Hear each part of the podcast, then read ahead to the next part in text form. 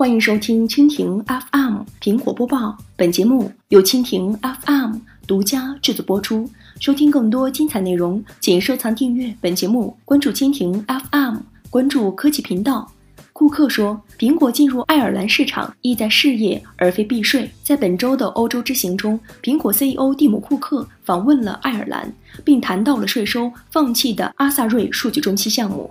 以及苹果对爱尔兰的投入。顾客本周访问了荷兰和爱尔兰，在爱尔兰访问期间，顾客试图打消爱尔兰人的疑虑，称苹果将继续留在爱尔兰。库克做出上述表态的大背景是苹果废弃阿萨瑞数据中心项目以及苹果补交税费纠纷。苹果上个月向爱尔兰政府补交了一百五十三亿美元税款。在这次访问期间，库克参加了苹果欧洲总部扩建仪式。爱尔兰时报刊文称，库克说：“坦率地说，我们在爱尔兰开展业务的目的并非是避税。我们一九八零年就在爱尔兰开展业务，因为我们发现了一个可以为之做出贡献的社区，可以支持欧洲的发展。”过去近四十年间，我们从未离开爱尔兰。我们的发展并非是一帆风顺的，生活从来都不是一帆风顺的，总是会有起起伏伏。但总体而言，是在向前发展。我预计这一趋势不会发生改变。